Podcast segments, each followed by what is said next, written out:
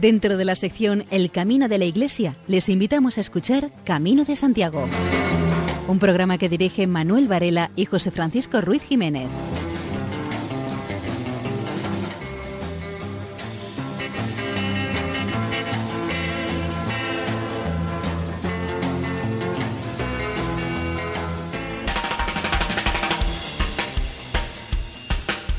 Queridos oyentes, les damos la bienvenida al primer programa de Camino de Santiago del año 2016 y les invitamos a que nos acompañen en nuestra peregrinación nocturna a través de las ondas.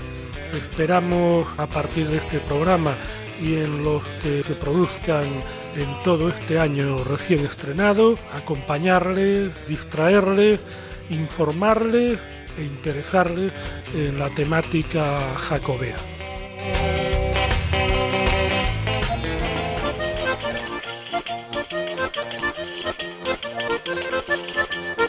En nuestro programa de hoy les ofreceremos eh, nuestras secciones habituales abundantes noticias sobre temática jacobea, buena música y como invitado tendremos a Julio Piñeiro, fraile benedictino en el monasterio de Sobrado dos Monches.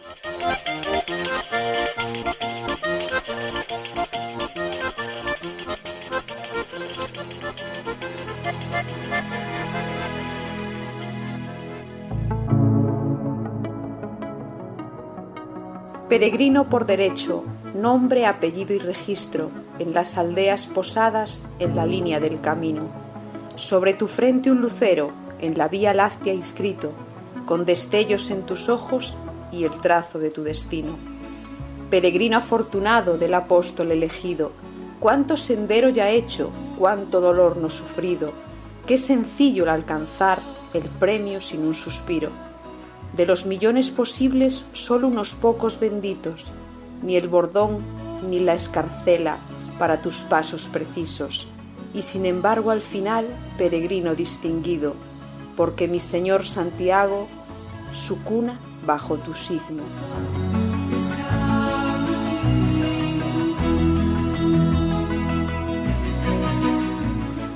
No vayas al camino con la idea de pasártelo bien. Ve con la intención de conocerte a ti mismo por dentro y muéstrate tal como eres.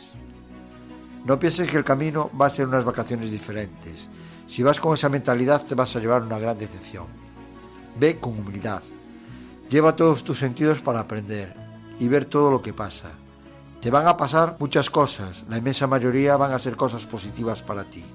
Debes ir con la intención de conocerte a ti mismo, por dentro. Olvídate de la máscara.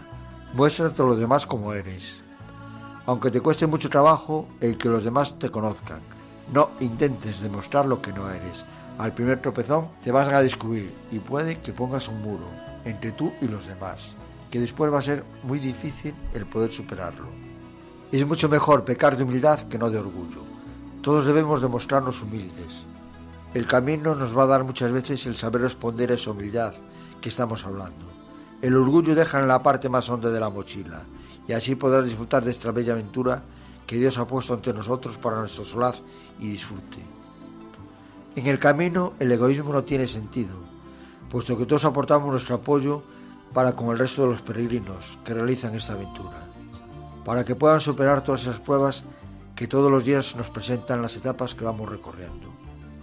Al ser muchos días los que vamos a estar fuera de nuestro círculo de amigos y familiares, puedes aprovechar esto para reflexionar sobre ti mismo de todo lo que estás haciendo. Si comprendes a los demás, que muchas veces nos es difícil comprender muchas de sus decisiones, que para ti son incomprensibles y sin embargo para ellos sí tienen lógica. Si muchas veces tú con tus decisiones puedes hacer daño a los demás. ¿Cuántas veces nos encerramos en nosotros mismos y no aceptamos ni tan siquiera el diálogo? Ya no digamos el aceptar un consejo, eso ya ni pensarlo. Nos hemos encerrado en la campana de cristal y no aceptamos ni tan siquiera que nos hablen. Por eso debemos de esperar a que esas personas reflexionen, saquen la armadura en la que se ha envuelto para esconderse de los demás. No admites nada, te crees que el mundo se ha vuelto contra ti, se ha cebado contigo. Cuando eso no es verdad, hay mucha gente que dispuesta a ayudarte en todo momento, por muy difícil que te parezca en estos momentos. Así poco el camino te va acercando a todo el mundo y al final sentirás orgulloso de haber completado este que no es otro que el de la vida.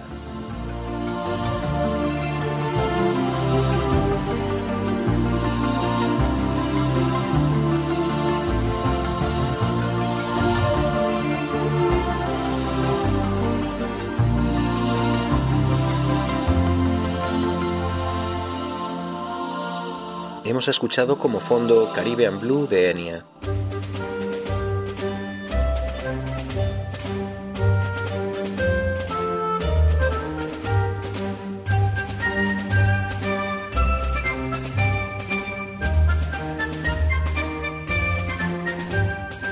Exposición en el Centro Abanca, obra social de Santiago de Compostela.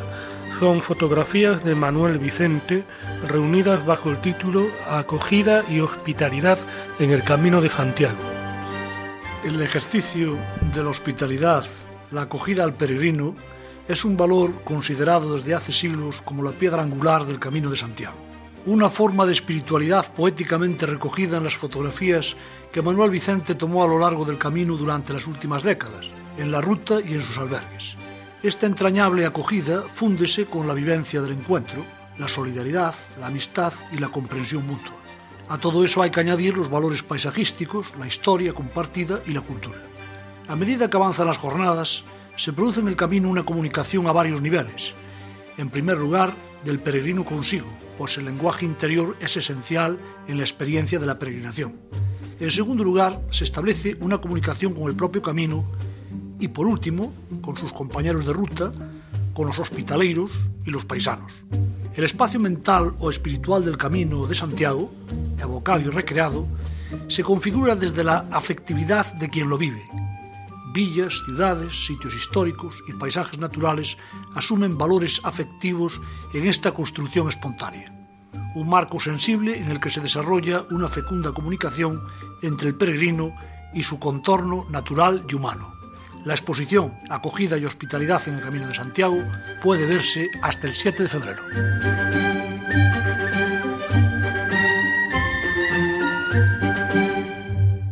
La villa de Portomarín, de la provincia de Lugo, recibió el premio Camino de Santiago. El galardón reconoce al municipio que protege el patrimonio tanto de la propia ruta jacobea como de sus alrededores. Puerto Marín presentó un amplio dossier en el que incluían intervenciones encaminadas a proteger el patrimonio, medidas completas para mejorar la accesibilidad y sostenibilidad, iniciativas destinadas a ofrecer mejores servicios a los peregrinos y actuaciones de promoción, divulgación y fomento del conocimiento y del interés cultural turístico del camino. Las intervenciones más destacadas que realizó el Concello a nivel estético fueron la colocación de jardineras y papeleras con motivos jacobeos en todo el casco urbano, así como fotografías en los soportales de imágenes del antiguo Puerto Marín, antes de ser anegado por el embalse y trasladado a su ubicación actual. También se peatonalizó el centro urbano, se restauró la imagen de la Virgen de la Magdalena, se instalaron paneles solares, cocina y lavandería para uso de peregrinos en el albergue municipal paneles informativos en ubicaciones históricas y dotación de redes de wifi fueron medidas destinadas a ofrecer mayor comodidad y mejores servicios a los peregrinos. En el ámbito cultural y divulgación, el Consejo apoyó la publicación de cuatro libros relacionados con la localidad y el Camino de Santiago. Propició que se pintara un gigantesco graffiti en el muro de la piscina municipal y aprobó el diseño oficial de la bandera de Puerto Marín, la localidad también se convirtió hace unos meses en sede de la Mancomunidad del Camino Francés. Con el dinero del premio, 15.000 euros, el ayuntamiento hará algo que sirva como homenaje a los vecinos para agradecerles su apoyo para que Puerto Marín lograse este reconocimiento.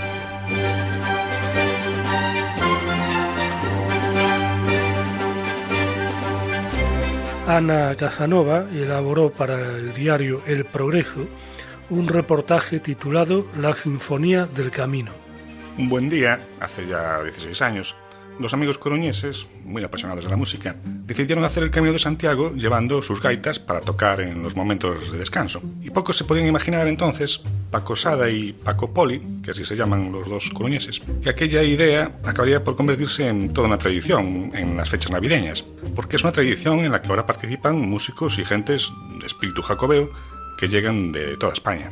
Camino unió a este grupo de peregrinos que el pasado día 25 de diciembre, como cada año por Navidad, se citaron en Ocebreiro para empezar un recorrido que finalizó al mismo tiempo que acabó el, año 2015.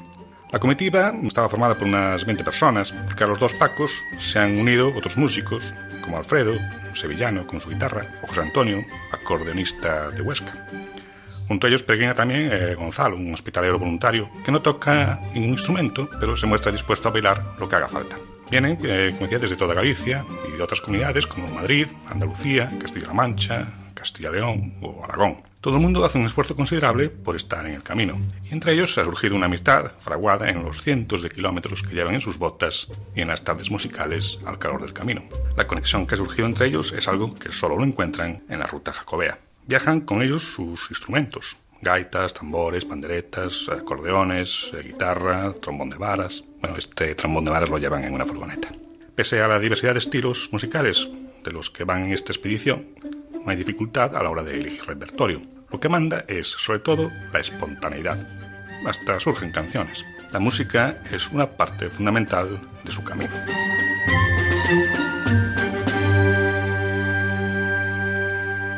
En el periódico Deia, Gondra publicó un reportaje con el título Hospitalarios y Solidarios. Y lo que cuenta es que la agrupación que gestiona el albergue de peregrinos de Lezama dona 2.000 euros al consistorio para gasto social.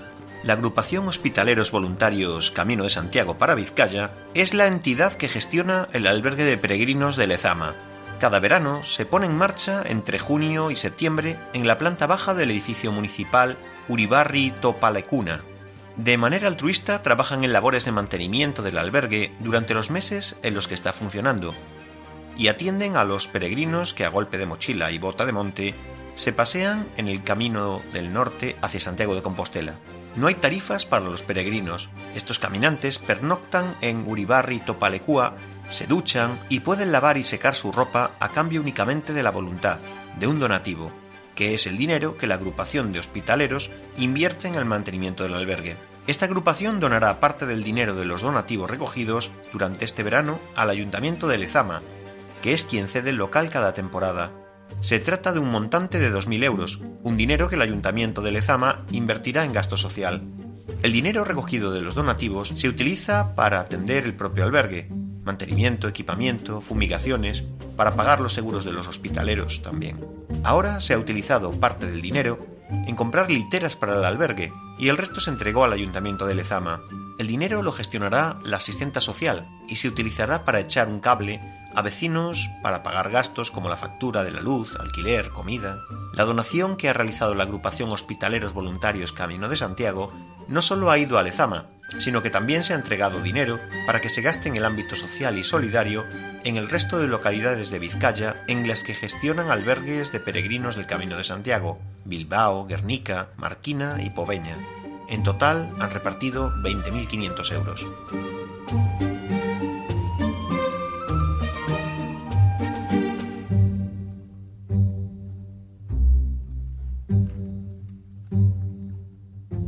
Hace 70 años, Federico García Lorca publicaba seis poemas galegos. Escuchamos a Luarna Lubre en Chove, en Santiago.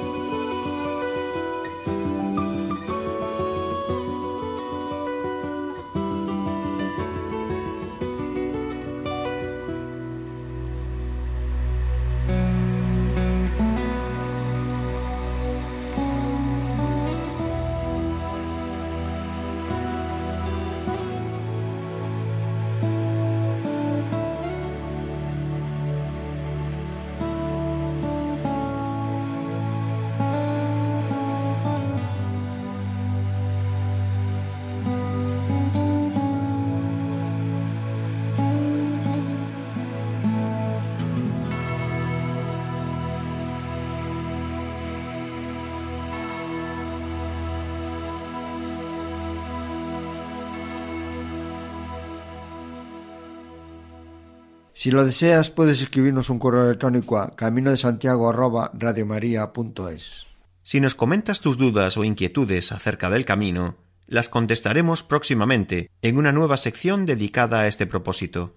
En la siguiente entrevista, eh, Julio Piñeiro, monje benedictino del monasterio de Sobrado dos Monjes, nos habla sobre su experiencia jacobea y la acogida a los peregrinos del Camino de Santiago. Julio Piñeiro nos explica eh, cuál es el sentido profundo de la peregrinación. La peregrinación eh, es una cosa que se hace andando, que se hace recorriendo, pero que esa es la forma física de la peregrinación. Luego hay una peregrinación profunda del corazón, que es la peregrinación al fondo de nuestro corazón que ese es el sentido auténtico de la palabra peregrinación. El llegar al fondo de nuestro corazón, que es donde se encuentra uno con todo lo bueno y con todo lo malo. Se encuentra uno con que es hijo de Dios se encuentra uno con que es Dios y se encuentra uno con que es el demonio, entre comillas. Eh, entonces, se trata de llevar a cabo de una manera simbólica una representación de lo que es nuestra vida, de nuestro paso por este mundo, con todo lo que ello significa de dolores, de dificultades, de alegrías, de sacrificio, de encuentros personales buenos o malos y de profundización en el sentido de nuestra existencia personal. Y ese, ese caminar entre esas dificultades y lluvias y calores y todo eso culmina con el gozo inmenso de la llegada al destino. Gozo que es muy frecuentemente acompañado por lágrimas, porque es un gozo extraordinario. Como emocionante tiene que ser el día en que nosotros terminamos este peregrinar nuestro por este mundo y nos encontremos ante, ante Dios que es Padre y que es misericordioso y que es bondadoso. El final de la, de la, peregrinación significa el final de las privaciones, el final de los dolores, el final de los calores, el final de los cansancios, el final de los albergues, las incomodidades en el comer, en el lavarse, en el dormir. Es el final del cansado andar. Y eso es lo que significa el final de esta vida, que es el final de todas esas incomodidades, pero para entrar en otra que es precisamente el gozo del descanso. Los africanos, a los que yo, con los que yo he vivido 23 años, nunca decían que esta persona es vieja, decían, esta persona ya está cansada. Ellos no decían viejos, decían cansados. Está muy cansado. Y, es, cierto, es cierto. las personas mayores nos estamos cansados ya de vivir, de aguantar cosas y dificultades. Y por lo tanto, el pensar en el cielo es pensar con gozo en un descanso, en, un reposo final para toda la eternidad. La vista de Santiago desde el Monte del Gozo pues me recuerda siempre a, la que experimentaban los, los, israelitas cuando llegaban, los judíos, cuando llegaban a Jerusalén, unas montañas que estaban enfrente, y veían la ciudad, se echaban todos a llorar y cantaban el aleluya. Julio Piñeiro nos habla sobre eh, distintas clases de peregrinos. Lamentablemente no todos los peregrinos hacen honor a esa palabra peregrino, que es una palabra religiosa y por lo tanto con un contenido espiritual.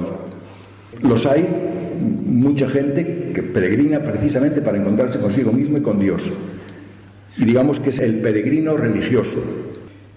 Hoy día la idea de senderismo, que es muy actual y que está por todos lados y que en todos lados se organizan senderos para arriba y para abajo, se ha puesto muy de moda y entonces hay mucha gente que hace el camino de Santiago por deporte, simplemente por, por ejercicio físico, para encontrarse más ágiles, que es, digamos, el peregrinar atlético, físico o de aventura. Otra motivación es la por motivos psicológicos, salir de una depresión, prepararse para una decisión importante de cambio en la vida, luto por un familiar, promesa que se ha hecho por cualquier circunstancia, etcétera, que es el digamos el peregrino psicológico. Otra motivación puede ser la de los encuentros sexuales. Simplemente gente que va a encontrarse con chicas o chicas que van a encontrarse con chicos, lo cual no tiene nada que ver con lo espiritual. Y por último está otro que es eh, motivos simplemente delictivos, ladrones, sencillamente. Vamos, yo tengo experiencia en mi propio monasterio de, pues a un pobre muchacho que, que, había hecho el camino desde Francia en bicicleta, llegó a Sobrado, Sobrado está dos jornadas de, Santiago, y al pobre le robaron la bicicleta en los dos últimos días y se tuvo que ir en taxi. Nos robaron la lavadora, la secadora del albergue de los peregrinos, etc. Los peregrinos en general son gente muy sana, muy buena, gente despreocupada, que, que dejen sus cosas en cualquier lado y claro, se expone a que se, lo, que quiten gente que está más avispada, que sabe. Un caso curioso que recuerdo hace muy poco tiempo, un señor que venía desde Alemania andando y al llegar a, casa en la portería, pues normalmente esa gente va sin dinero, entonces pues encuentran que, que, les dan comida y les damos alojamiento sin pagar y sin nada. Entonces me dijo, padre, ¿sabes qué le digo? Estoy pensando que voy a ir a Jerusalén. Digo, ¿cómo andando? Sí, sí, andando. Con lo cual pues tenía otro año, año o dos años para seguir andando. Hay gente que son un poco tocados desde aquí arriba, que se basa la vida andando. Julio Piñeiro se refiere a cómo se hospedan los peregrinos en Sobrado. Se hospedan en lo que se llama el albergue que ocupa todo el claustro entero de entrada, en uno llamado precisamente Claustro de los Peregrinos, que está organizado en siete habitaciones grandes con literas. Y hay dos habitaciones muy, muy grandes. En total tenemos unas 140 camas un poco apretadas, o sea, 120 a 125, 130, y cuando hay mucha gente se ponen colchones en el suelo, pero en fin, capacidad para 140 personas. Se paga un precio que es eh, estándar en todos los albergues, eh, que es de 6 euros y que supone tener cama con mantas, con, por supuesto con cabezal, con almohada. Se pueden comprar por un euro sábanas de papel, tienen aseos con agua caliente, naturalmente, uso de cocina y comedor y la posibilidad de orar con nosotros, con toda la comunidad de monjes. Todas las horas nuestras pueden estar presentes los peregrinos y de hecho muchísimos están. La gestión, ¿quién la lleva? Pues un monje encargado y lo que se llama el hospitalero, que pueden ser uno o dos, depende de las épocas de, gente. En casos particulares pueden pasar a nuestra hospedería si, si, lo piden y están dispuestos a pagar mucho más cantidad de dinero. Julio Piñeiro nos dice en qué meses del año eh, se cuenta con más peregrinos. Julio, agosto y septiembre, fundamentalmente. El resto del año, que, es, que los hay siempre peregrinos, suele ser para gente muy seria, que es gente que quiere peregrinar solas y en silencio, para encontrarse con Dios. Número de peregrinos que han pasado por el monasterio de Sobrado. Nuestro monasterio está en el llamado Camino Norte. De enero de 2014 a enero de 2015 es de 15.000, en un año 15.000 peregrinos que han pasado por Sobrado en el camino francés, muchos más, porque el camino francés es el más concurrido, 15.000 que han pasado y que han sellado su tarjeta. Y luego que han dormido en nuestro monasterio son 6.648. Julio Piñeiro aborda el tema de respuestas que busca el peregrino. La peregrinación trata de buscar una respuesta profunda a cosas como ¿quién soy yo? Que eso lo damos por supuesto, ¿y quién soy yo? Pues es muy difícil darse cuenta de quién soy yo. ¿eh?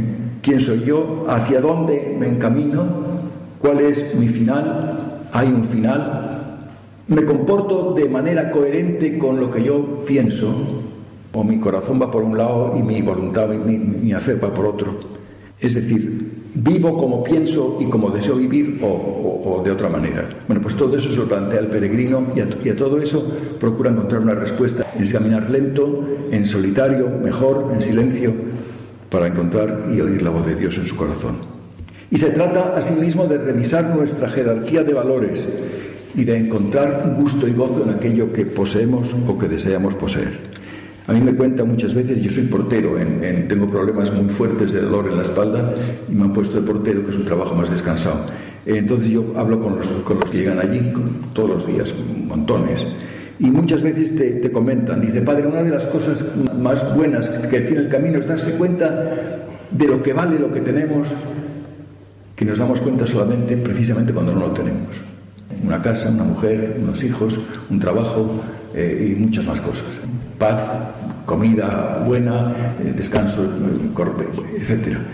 Entonces eh, es importante que nos, da, nos demos cuenta de, que, de lo que significa estar libre, de lo que significa estar en tu casa con tus hijos, de lo que significa tu trabajo ordenado, etc.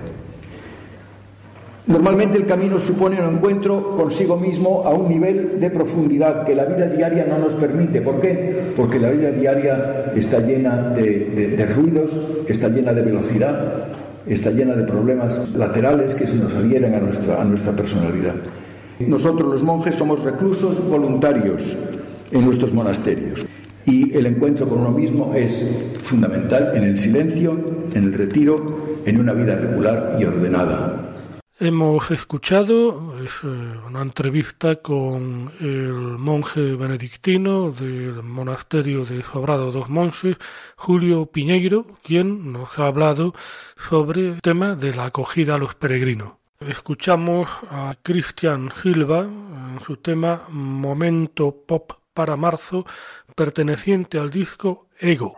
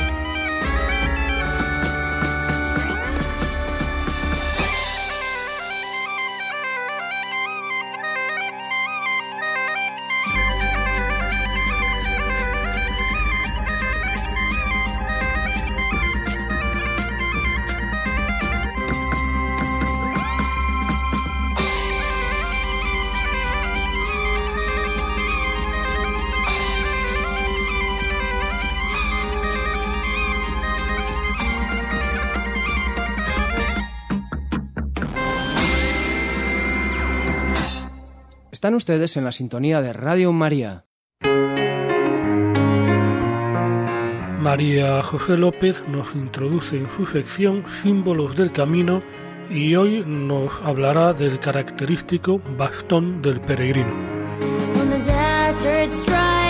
Recibe este báculo que sea como sustento de la marcha y del trabajo para el camino de tu peregrinación para que puedas vencer las caternas del enemigo y llegar seguro a los pies de Santiago y después de hecho el viaje, volver junto a nos con alegría. Que vive y reina por los siglos de los siglos. Amén. Estas son las palabras que se pueden leer en el Códice Calistino sobre el momento en que el bordón o bastón de caminante, ya bendecido, era entregado al peregrino por las autoridades eclesiásticas de su lugar antes de partir en peregrinación a Santiago. Existen, como en otros elementos jacobeos, diferentes versiones e interpretaciones sobre su simbolismo y finalidad y así del bordón se dice que tenía un significado místico en cuanto se consideraba el tercer pie del peregrino y debía recordarle en todo momento la fe en el Señor, en cuya devoción debía perseverar. También se suele asociar con el misterio de la Santísima Trinidad. Otros ven en este bastón de peregrino un doble símbolo de prueba de sacrificio y despojo total, condiciones ambas que preparan para la iluminación y la revelación divinas, recompensas que esperan al final del viaje o peregrinación de la vida para aquellos que resistan y superen todas las pruebas. A efectos prácticos, está claro que el bordón servía históricamente como medio de defensa ante animales y hombres, y también como ayuda física para saltar charcos, muros y simplemente acompañar los pasos, descansando parte del peso sobre este punto. Entendiendo así el bordón, pasa a constituirse como el sustento físico del peregrino, y se entendería que Dios sería su sustento emocional o anímico. De avellano, de castaño o de algún otro tipo de árbol de los frondosos bosques de Navarra, el bordón del peregrino ha sido siempre compañero inseparable del caminante hacia Compostela. Su imagen, con la calabaza colgando, era habitual del peregrino medieval, en nuestros días la cantimplora o la simple botella de agua han tomado el testigo a la calabaza. El bordón, sin embargo, aún acompaña los pasos de los peregrinos del siglo XXI hasta Compostela. Es cierto que en los últimos años son muchos quienes se han pasado a los bastones extensibles, que se pueden comprar en las tiendas de deportes. Están bien para pequeñas travesías de montaña, para paseos abruptos donde se necesita un punto de apoyo, pero para el camino nada como el bordón tradicional. Deben medir al menos un par de palmos más que el peregrino. De este modo se puede sujetar mucho más arriba que un bastón extensible, logrando una postura erguida. La espalda sufre mucho menos al no ir encorvada bajo el peso de la mochila.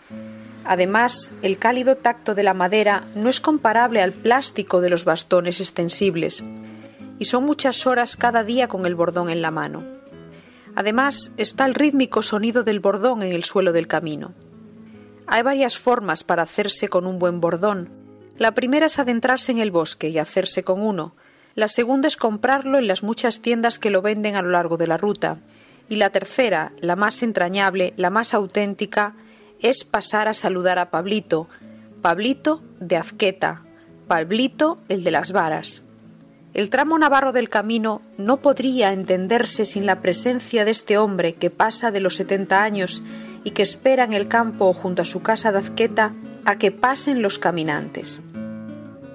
Te saluda, te invita a pasar a su casa a tomar un café y te regala una vara, una a tu medida, él sabe. Prueba con una y con otra hasta dar con la que mejor vaya con tu altura y constitución con Pablito nunca se sabe cuándo seguirás hacia Monjardín. Con él la conversación es agradable y se puede alargar durante horas. Pablito atiende cada año a miles de peregrinos. Según los cálculos, ha entregado ya más de 25.000 varas. Él mismo se ocupa de cortarlas en los bosques de Velate, aunque ahora por el peso de la edad recurre a sus sobrinos para que le echen una mano. Elige las mejores varas de avellano, una madera flexible y recia al mismo tiempo. A cambio no pide nada, pero por el cariño con el que enseña las postales y fotos que le envían los caminantes, se adivina que agradece una postal al llegar a Compostela.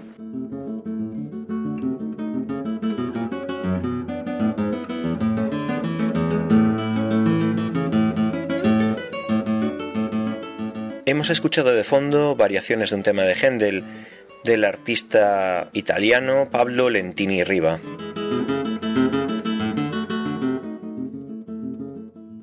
Camarero,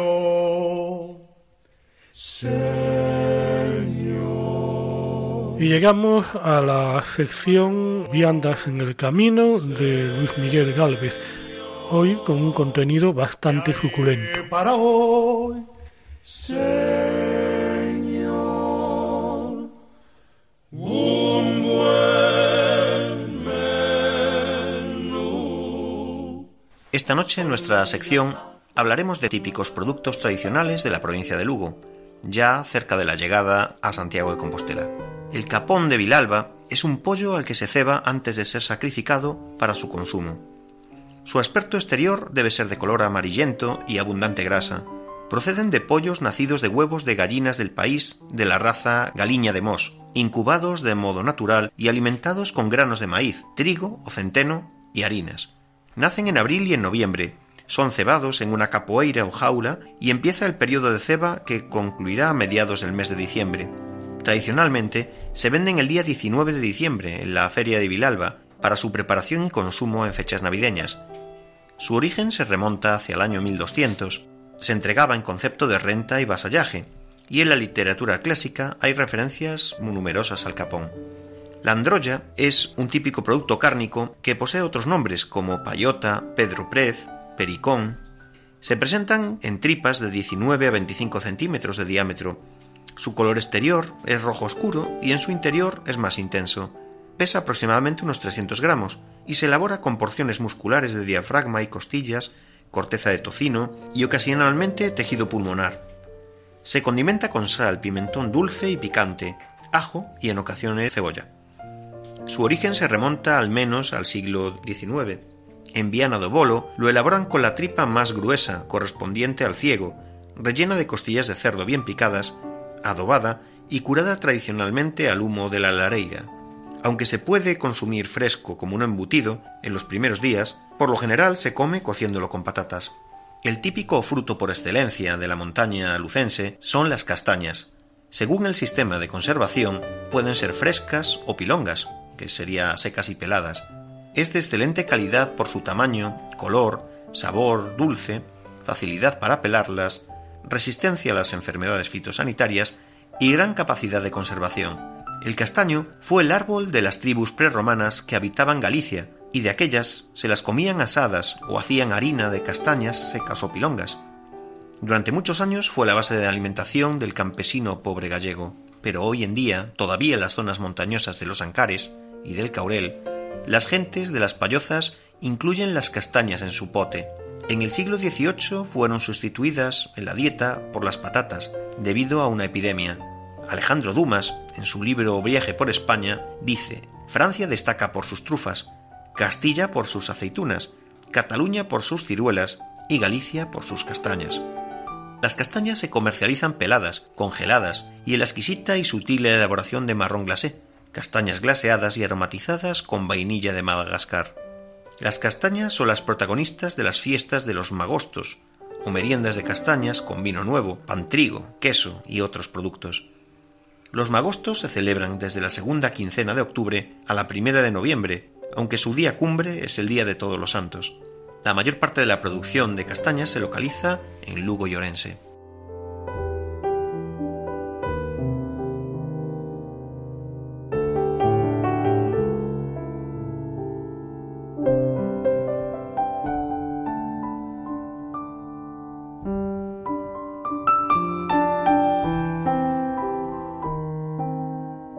Ha sonado el tema Fiurín de la artista americana Kendra Logozar.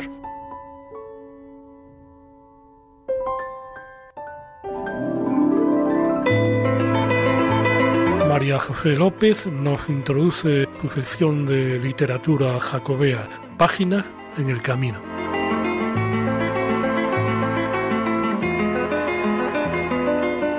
La recomendación literaria de esta semana es Flores de mi amigo, del escritor Rafael Fernández Lorenzo. El protagonista es Payo Gómez Chariño, que tiene el cometido de hacerse cargo de la tutela y educación de Delmiro Soutelo, hijo de un caballero que había muerto luchando contra los moros en las guerras de Granada.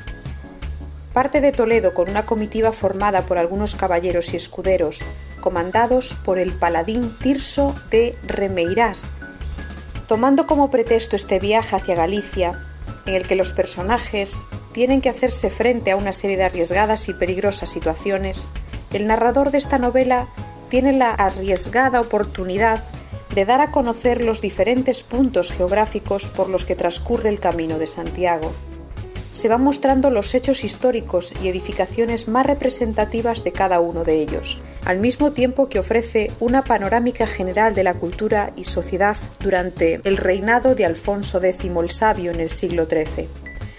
Finalmente, cuando la comitiva llega a la ciudad compostelana, Edelmiro es nombrado caballero por su valentía tras salvar a la hija de su protector, Joana Marino Cachariño, que se había unido a ellos en Zamora y que acabará por confesarle su amor, también correspondido por el joven. Esta historia se complementa con ilustraciones en blanco y negro de José Cobas que reproducen con textos o escenas de lo narrado. Rafael Fernández Lorenzo nace en Cangas de Morrazo en 1962 es un poeta y crítico literario, autor de obras dirigidas también a los lectores infantiles y juveniles.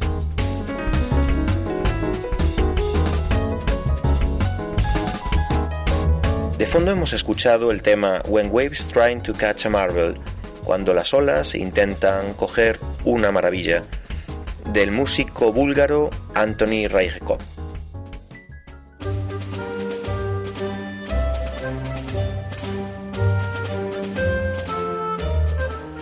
Premio Camino de Santiago para los investigadores gallegos del Instituto Padre Sarmiento por su larga lista de estudios sobre la ruta jacobea. El equipo de investigadores gallegos del Consejo Superior de Investigaciones Científicas se agrupa en torno al Instituto de Estudios Gallegos Padre Sarmiento. Este instituto está capitaneado por el reconocido historiador Eduardo Pardo de Guevara y Valdés, y uno de los grupos de investigación, el Grupo Santiago, Culturas y Sociedades en el Mundo Ibérico desde la Edad Media, fue galardonado con el Premio Camino de Santiago. El premio se le da en reconocimiento por el gran trabajo de indagación que realiza sobre el fenómeno de las peregrinaciones, la cultura y el patrimonio vinculado a la tradición jacobea. El equipo de investigadores distinguido lleva trabajando desde el año 2008 en temas relacionados con aspectos históricos, políticos y religiosos de las peregrinaciones. Además, organizan los prestigiosos coloquios internacionales Compostela, que sirven como punto de encuentro para expertos que se dedican al estudio de las peregrinaciones en general y del Camino de Santiago. Hace unas semanas se inauguraba la Casa de Noruega, que se ha construido en el patio de la casa parroquial del albergue de peregrinos de Fuenterroble de Salvatierra, la provincia de Salamanca, en la Vía de la Plata. La idea es transformar el albergue de peregrinos de Fuenterroble en un campo de las naciones y punto de encuentro ecuménico con la ayuda de voluntarios. Gracias al trabajo de estos voluntarios se están construyendo distintas casas en torno al patio y las instalaciones que ya existen. El albergue se ha quedado pequeño y con estas nuevas construcciones se puede dar cabida al gran número de peregrinos extranjeros que cada año van a Santiago por la Vía de la Plata. Dentro del albergue ya está la Casa de América y en el futuro eh, se pretende construir la Casa de Italia y así sucesivamente se irán recordando las peregrinaciones que desde Fuenterroble se van realizando a lo largo de los años. La Casa de Noruega está confeccionada según materiales y arquitectura del país nórdico y permite conocer un recorrido histórico por este país, su vinculación reciente con Fuenterroble. También se da a conocer la historia de San Olaf, protagonista de una ruta peregrina en el país nórdico, o la vida de la princesa Cristina de Noruega, que se casó en Castilla con un hermano del rey Alfonso X el Sabio. La casa además cuenta con dos camas y un lavabo para acoger a los peregrinos de este país que pasen por la localidad. El objetivo principal es que los peregrinos de todas las nacionalidades se encuentren como en su casa, en pleno corazón de la Vía de la Plata. Y en segundo lugar, convertir el albergue de Fuenterroble en un punto de encuentro ecuménico de convivencia y referencia en la peregrinación a Santiago donde compartir juntos también la fe, pues la mayoría de los peregrinos, si no son católicos, son luteranos, ortodoxos, anglicanos. Estas casas son un paso más para la unión de los países. Es decir, finalmente, que todas estas actividades las encabeza el párroco de Fuenterroble, Blas Rodríguez. El 30 de diciembre se celebró la festividad litúrgica que recuerda el traslado de los restos del apóstol Santiago después de su martirio en Jerusalén hasta Galicia para ser sepultados. La iglesia de Santiago el Mayor de Sevilla celebró el 30 de diciembre a las 8 de la tarde una misa solemne en el rito hispano-mozárabe con motivo de la traslación del apóstol Santiago.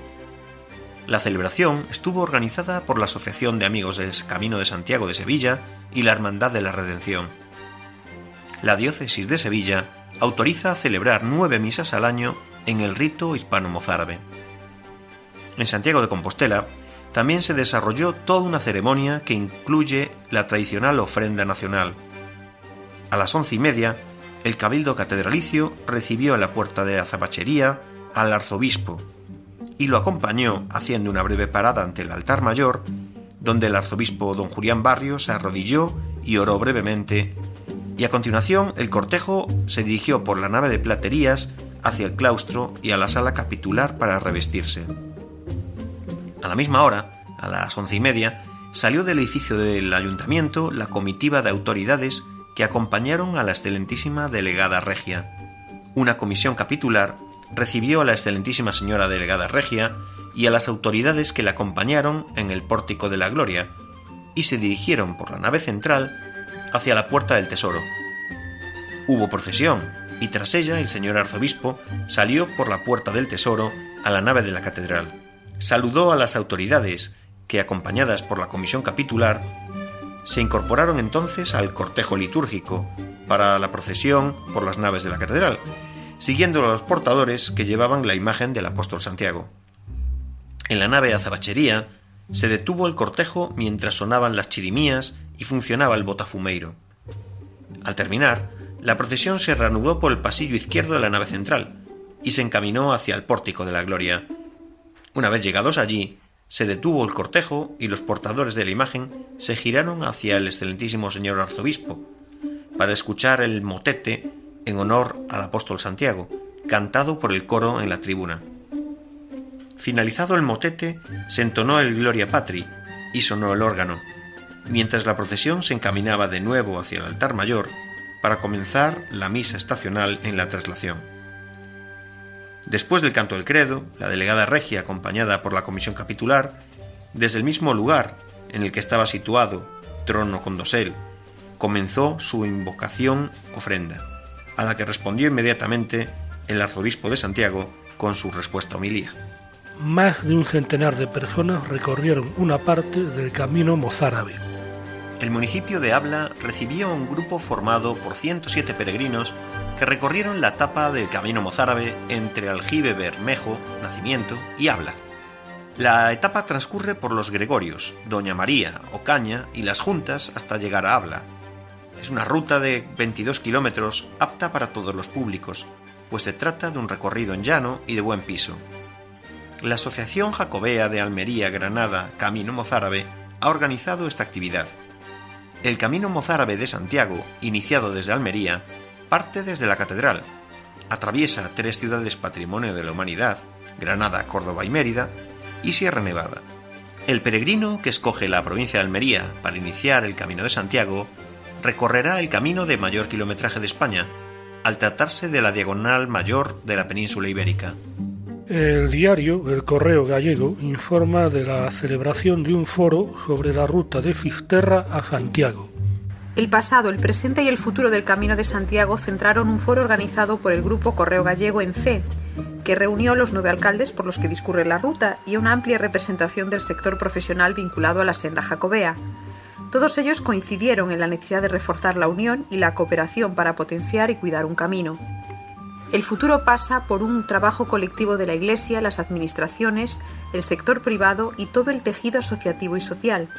Las ideas que salieron fueron las siguientes. Necesidad de una mayor implicación de los ayuntamientos en la conservación y limpieza de la ruta, creación de un distintivo para albergues y comercios que se dedican al camino, mejorar la señalización, habilitar sendas peatonales en los tramos más peligrosos, solicitar ayudas para la protección civil y aportar seguridad a los peregrinos, facilitar que los peregrinos tengan un lugar para reunirse y compartir sus experiencias.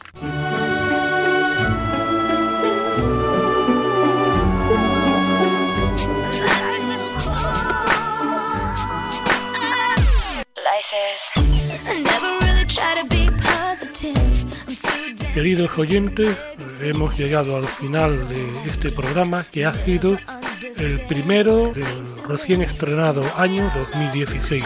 Así como Año Nuevo, Vida Nueva, espero que las grandes novedades de este programa les hayan gustado, incluyendo las novedades que en la despedida nos mencionará ahora nuestro compañero. Feliz 2017.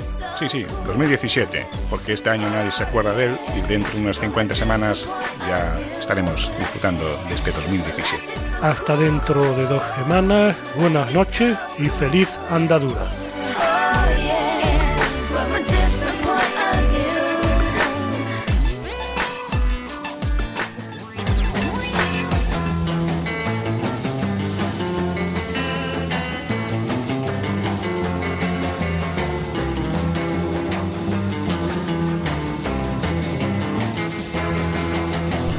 Han escuchado en Radio María Camino de Santiago, dirigido por Manuel Varela y José Francisco Ruiz Jiménez.